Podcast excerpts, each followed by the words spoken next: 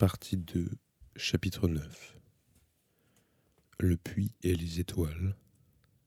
Comment l'échelle disparut. Le ciel était déjà clair à 5 heures du matin. Pourtant, je voyais encore les étoiles au-dessus de ma tête. Le lieutenant Mamilla l'avait bien dit. Du fond du puits, on les distingue même pendant la journée. Dans cette partie du ciel, nettement découpée en demi-lune, les astres scintillaient faiblement, groupés comme des échantillons de minéraux rares. Un jour, vers dix, onze ans, lors d'une sortie en camping au sommet d'une colline avec des amis, j'avais vu des étoiles en si grand nombre qu'elles couvraient le ciel, au point que je le croyais prêt à se briser sous leur poids et s'effondrer. Je n'avais jamais vu et n'ai jamais revu depuis un ciel aussi magnifique. Mes camarades avaient sombré dans le sommeil, mais moi, je m'étais glissé hors de la tente et étais resté longtemps allongé sur le dos, les yeux fixés sur la voûte céleste. Une étoile filante traçait parfois une ligne brillante, mais plus je regardais, plus la peur montait en moi. Il y avait trop de constellations, le ciel nocturne était trop vaste, trop foncé. Corps étranger, imposant, écrasant, il m'enveloppait, me donnait presque le vertige. Jusqu'à ce jour, j'avais toujours pris le sol sous mes pieds pour un élément solide et éternel. En fait, je ne m'étais jamais posé la question. En réalité, la Terre n'est qu'un bout de rocher qui flotte dans un coin de l'univers rien d'autre qu'un point d'appui éphémère perdu dans l'immensité. Ce bout de rocher et nous avec lui pouvions être emportés subitement, même demain, à la moindre variation d'énergie, au moindre éclair. Sous ce ciel étoilé, d'une beauté à couper le souffle, j'éprouvais une sorte de vertige face à l'incertitude de ma propre existence et de mon jeune âge. Contempler les étoiles à l'aube depuis le fond d'un puits est très différent de regarder le même ciel depuis le sommet d'une colline. Comme si mon esprit, moi-même et mon existence, nous trouvions unis par des liens solides à ces étoiles, là, à travers de cette étroite lucarne. Je ressentis un profond sentiment d'intimité avec elles. Ces astres n'étaient probablement visibles que de moi, au fond du puits tout noir, je les considérais comme miens, et en retour, ils m'offraient une espèce d'énergie et de chaleur. À mesure que le temps passait et que le clair soleil du matin d'été établissait davantage sa domination sur le ciel, ces étoiles disparaissaient une à une de mon champ de vision. Avec la plus grande douceur, j'observais attentivement le processus de leur disparition. Le soleil ne les avait pourtant pas toutes effacées. Quelques-unes, parmi les plus vives, étaient toujours là. Peu importait l'altitude qu'atteignait le soleil dans le ciel, elles restaient là, se retenant patiemment de disparaître. Cela me rendit heureux car, en dehors d'un nuage de temps en temps, les étoiles étaient tout ce que je pouvais voir d'en bas. J'avais transpiré pendant mon sommeil et la sueur avait peu à peu refroidi. Je frissonnais. Cela me fit penser à cette chambre d'hôtel toute sombre et à la femme à l'intérieur. Chaque mot qu'elle avait prononcé, le bruit des coups sur la porte, résonnait encore dans mes oreilles. Mon nez avait gardé l'étrange parfum enivrant des fleurs, et Noboru Wataya parlait encore de l'autre côté de l'écran de la télévision. Le souvenir de ces sensations ne s'estompait pas, malgré le temps qui s'écoulait. Ce n'était pas un rêve, me disait ma mémoire. Même bien réveillé, je continuais de sentir une intense chaleur sur ma joue droite, à laquelle se mêlait maintenant une sensation de picotement, comme si ma peau avait été frottée avec du papier de verre. J'appuyais ma main par-dessus ma barbe naissante, mais ni la chaleur ni la douleur ne diminuèrent. Au fond d'un puits tout noir, sans miroir, je n'avais aucun moyen d'examiner ma joue. Je tendis le bras pour toucher la paroi. J'en parcourus d'abord la surface du bout de mes doigts, puis l'inspectais pendant un long moment, la paume bien à plat. Ce n'était qu'une paroi de béton ordinaire, je la tapotais du bout du poing. Elle était lisse, dure, légèrement humide. Je me souvenais encore parfaitement de l'étrange sensation visqueuse ressentie lors de mon passage à travers le mur, comme si je traversais une masse gélatineuse. Je cherchais à tâtons la gourde dans mon sac à dos pour boire un peu. Je n'avais presque rien avalé de la journée. Cette pensée me donna soudain de terribles crampes d'estomac. Mais la sensation de faim s'estompa au bout de quelques minutes, comme engloutie par une espèce d'engourdissement. J'appliquai de nouveau la main sur mon visage pour tenter d'évaluer la poussée des poils. J'avais une barbe naissante au menton. À coup sûr, un jour entier s'était écoulé. Mais mon absence n'avait probablement eu aucune conséquence. Personne ne l'avait remarqué. Si je disparaissais, le monde continuerait de tourner sans le moindre remords, c'est sûr. Les choses étaient horriblement compliquées. Néanmoins, j'avais au moins une certitude. Personne n'avait besoin de moi. Je levai la tête pour regarder les étoiles. Leur vue apaisa peu à peu les battements de mon cœur. J'eus soudain un flash. L'échelle de corde. Je la cherchais contre la paroi, en vain. Mes mains n'attrapaient rien. Avec la plus grande prudence, j'explorais une large portion de la paroi, l'échelle n'était plus là où elle aurait dû être. Je respirai un grand coup, sortis la lampe de mon sac et l'allumai.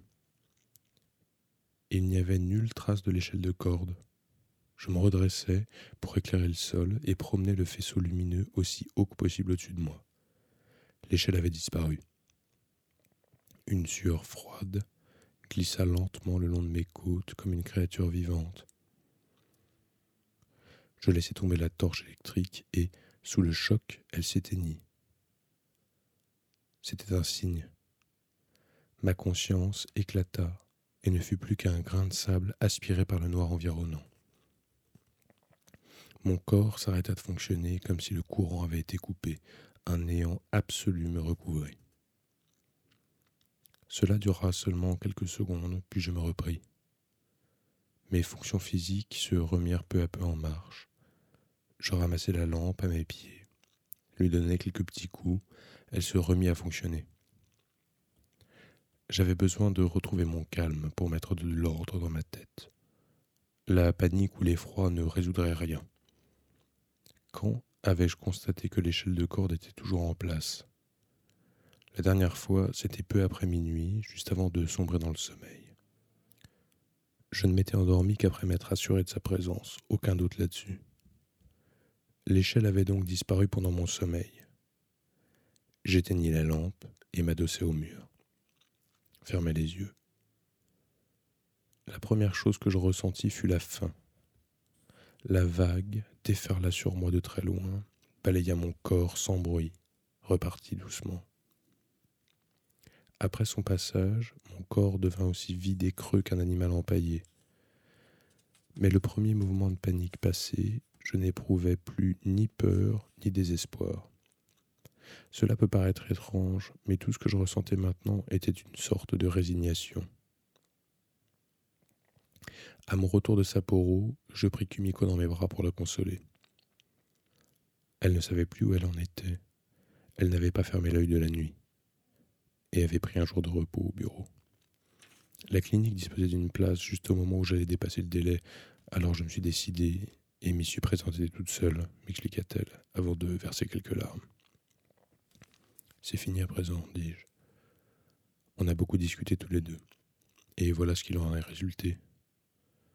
À quoi bon y repenser désormais? Si tu voulais me parler d'autre chose, tu devrais le faire tout de suite. Ensuite, on oublie tout. Tu avais quelque chose à me dire, non? C'est bien ce que tu m'as annoncé au téléphone. Kumiko secoua la tête. Ça va, ne t'en fais pas. Tu as raison, on oublie cette histoire. Nous évitâmes pendant un certain temps tout sujet relatif à son avortement. Ce n'était pas facile. Parfois, il nous arrivait de nous taire soudain au milieu d'une conversation. Les jours de congé, nous allions souvent au cinéma.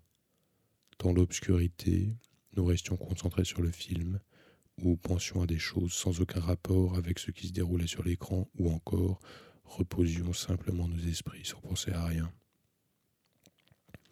De temps à autre, je savais que Kumiko, assise à mes côtés, pensait à autre chose. Je le sentais. Après le cinéma, nous allions boire un verre ou manger un morceau, mais quelquefois nous ne savions pas de quoi parler. Cela dura six semaines, six longues semaines, au bout desquelles Kumiko proposa. Et si nous partions demain en voyage pour des petites vacances, rien que tous les deux? C'est jeudi aujourd'hui, on pourrait s'absenter jusqu'à dimanche. Ces choses-là sont quelquefois nécessaires. Je sais bien que c'est nécessaire, mais je me demande si dans mon cabinet juridique, on connaît vraiment ce terme admirable de congé payé, dis-je en souriant. Tu n'as qu'à prendre un congé maladie.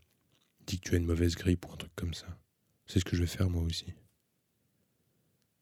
Nous prîmes le train pour Karuizawa. Kumiko avait souhaité un endroit calme dans les montagnes pour que nous puissions nous promener à notre gré. En avril, c'était encore la basse saison ici. L'hôtel était vide la plupart des magasins fermés, mais c'était exactement ce que nous recherchions. Nous nous promenions tous les jours, du matin au soir, et ne faisions rien d'autre. Il fallut un jour et demi à Kumiko pour parvenir à évacuer ses sentiments. Elle fondit en larmes et pleura pendant près de deux heures, assise dans la chambre d'hôtel, et moi, pendant tout ce temps, je la tins simplement serrée dans mes bras sans un mot.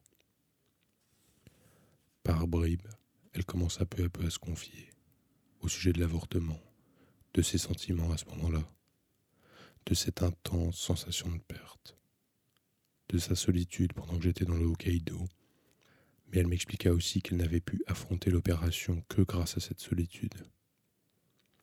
Je ne regrette pas ma décision, précisa-t-elle pour finir. Il n'y avait pas d'autre solution. C'est très clair pour moi. Le plus pénible, c'est que je n'arrive pas à trouver les mots pour te dire exactement ce que je ressens. Kumiko releva ses cheveux, laissant apparaître une oreille minuscule, puis secoua légèrement la tête. Je ne veux pas garder ça secret, pas du tout. J'ai l'intention de t'en parler un jour. Tu es le seul avec qui ce sera possible. Mais je ne peux pas le faire maintenant. Je n'arrive pas encore à l'exprimer à haute voix. C'est quelque chose qui vient du passé? Non, ce n'est pas ça. Prends tout le temps qui te sera nécessaire, jusqu'à ce que tu te sentes prête. Nous avons encore beaucoup de temps. Je serai toujours à tes côtés. Rien de presse. Je voudrais juste que tu te souviennes. Tout ce qui est à toi, du moment que cela t'appartient, je l'accepterai comme si c'était à moi. Tu ne dois jamais t'inquiéter à ce sujet. Merci, dit Kumiko. Je suis contente d'être ta femme. Mais nous n'avions pas devant nous tout ce temps dont je croyais disposer. Quel était donc ce secret que Kumiko n'avait pas été capable d'exprimer à haute voix? Était-ce lié à sa récente disparition? Peut-être que si j'avais essayé de lui extorquer ce quelque chose à ce moment-là, je ne l'aurais pas perdu. Mais après avoir retourné le problème dans ma tête, j'en conclus que je n'aurais jamais pu l'obliger à parler. Elle n'arrivait pas encore à le faire baliser. Quelle que soit cette chose, en parler était pour l'instant au-dessus de ses forces. Oiseau ressort cria Mec. Dans un demi-sommeil, je crus entendre cette voix dans un rêve. Je n'en étais pas un. Quand je redressai la tête, j'aperçus au loin, en tout petit, le visage de May Tu es en bas, oiseau ressort Je sais que tu es là, alors réponds-moi. Je suis là, dis-je. Mais enfin, qu'est-ce que tu fiches dans un endroit pareil? Je réfléchis. Je ne comprends pas. Pourquoi es-tu obligé de descendre au fond d'un puits pour réfléchir? Ça doit prendre un temps fou. Et c'est pénible, non? Non, ça aide vraiment à se concentrer. Il fait noir. On est tranquille, au frais. Tu fais ça souvent? Pas du tout. C'est la première fois de ma vie que je descends au fond d'un puits. Et ça marche? Ça t'aide à réfléchir, d'être en bas? Je ne sais pas encore. J'essaye pour le moment. Elle tout sauta. Le bruit retentit jusqu'à moi. En tout cas, oiseau ressort, tu as dû remarquer que l'échelle avait disparu euh, Oui, il y a quelques minutes. Tu as deviné que c'était moi qui l'avais enlevée Non. Mais alors, qui aurait pu le faire selon toi? Je ne sais pas, répondis-je honnêtement. Comment dire? Il ne m'est même pas venu à l'esprit que quelqu'un ait pu l'enlever. Franchement, je pensais qu'elle avait tout simplement disparu. Mais Kassahara resta un instant silencieuse. Tout simplement disparu, répéta-t-elle, une pointe de méfiance dans la voix. Comme si elle me soupçonnait de dissimuler un piège dans mes paroles. Qu'est-ce que tu veux dire par elle a tout simplement disparu Elle aurait soudain disparu, comme ça, naturellement? Peut-être bien. Dis donc, oiseau ressort, ça fait drôle de te dire ça maintenant, mais t'es plutôt un original. À ce point-là, c'est rare, tu le savais? Je n'ai pas l'impression d'être particulièrement excentrique. Mais alors, pourquoi crois-tu qu'une échelle peut disparaître toute seule? Je me frottais la figure avec les deux mains et j'essayais de concentrer toute mon attention sur cette conversation avec Mekassar. C'est toi qui l'as tiré, hein? Mais oui, bien sûr. Si tu faisais travailler tes méninges, tu aurais compris une chose aussi simple. C'est moi qui ai fait ça. Je l'ai retiré en douce dans la nuit. Pourquoi? Je suis passé plusieurs fois chez toi hier. Je venais te proposer de travailler à nouveau avec moi. Tu n'étais pas là. J'ai trouvé ton mot dans la cuisine. Alors je t'ai attendu, très longtemps. Comme tu ne rentrais pas, j'ai pensé que tu étais peut-être retourné dans la maison inoccupée. J'ai vu le couvercle du puits à moitié ouvert avec une échelle de corde qui pendait. Je n'ai absolument pas imaginé à ce moment-là que tu pouvais être là au fond. J'ai pensé qu'un ouvrier avait oublié une échelle parce que, on est bien d'accord, peu de gens au monde prennent la peine de descendre s'asseoir au fond d'un puits pour réfléchir. Sur ce point, tu as raison, admis-je. Ensuite, je suis ressorti discrètement de la maison et suis retourné chez toi. Tu n'étais toujours pas rentré.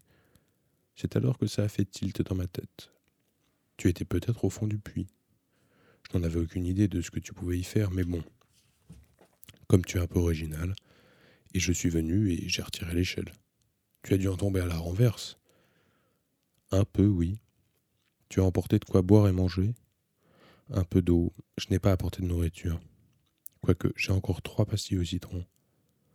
Tu en bats depuis quand? Hier matin. Tu dois avoir faim? Oh oui. Et pour faire pipi et le reste, tu fais comment? Je me débrouille. Comme je ne mange pas et ne bois pas beaucoup, ce n'est pas vraiment un problème. Et oiseau sort, tu sais ce que tu pourrais mourir en bas si je le voulais? Je suis la seule à savoir que tu es là. Et c'est moi qui ai caché l'échelle de corde, tu réalises? Si je m'en allais d'ici, tu finirais par mourir. Et tu pourras toujours hurler, personne ne t'entendrait, personne n'irait imaginer que tu es au fond du puits. Je parie même que personne ne remarquerait ton absence. Tu ne travailles nulle part, ta femme est partie. Bon, peut-être que quelqu'un se rendrait compte un jour que tu n'es plus là et préviendrait la police, mais tu serais déjà mort. Et on ne retrouverait jamais ton cadavre. Je suis sûr que tu dis vrai. Je pourrais mourir ici si tu le voulais. Ça te fait quoi de savoir ça? J'ai peur. Tu n'en as pas l'air Je frottais à nouveau mes joues. C'était bien mes mains et mes joues à moi. Je ne voyais pas grand-chose dans le noir, mais je constatais que mon corps existait toujours. C'est parce que je ne me rends pas encore compte de ce qui m'est arrivé réellement. Moi, si, dit-elle. J'ai bien le sens de la réalité. C'est sûrement plus facile qu'on ne croit que de tuer quelqu'un. Cela dépend sans doute de la méthode. Et c'est très simple. Il suffit que je te laisse là. Je n'ai rien besoin de faire. Imagine un peu, oiseau ressort, comme tu souffrirais dans l'obscurité, agonisant à petit feu. Tu ne mourrais pas aussi facilement que ça. Tu as sûrement raison, dis-je. Tu n'y crois pas vraiment, hein, oiseau ressort. Tu penses que je ne serais pas capable de faire une chose aussi cruelle? Je ne sais pas. La question n'est pas que je t'en crois capable ou non, tout peut arriver, c'est possible, voilà ce que je pense. Je ne parle pas de possibilité, dit-elle sur un ton glacial. Écoute, j'ai une bonne idée. Elle vient de me venir à l'esprit. Puisque tu es entré là-dedans pour réfléchir, je vais t'aider à mieux te concentrer. Comment? me risquai-je à demander. Comme ça, dit-elle en fermant complètement le couvercle du puits. et ce fut le noir intégral.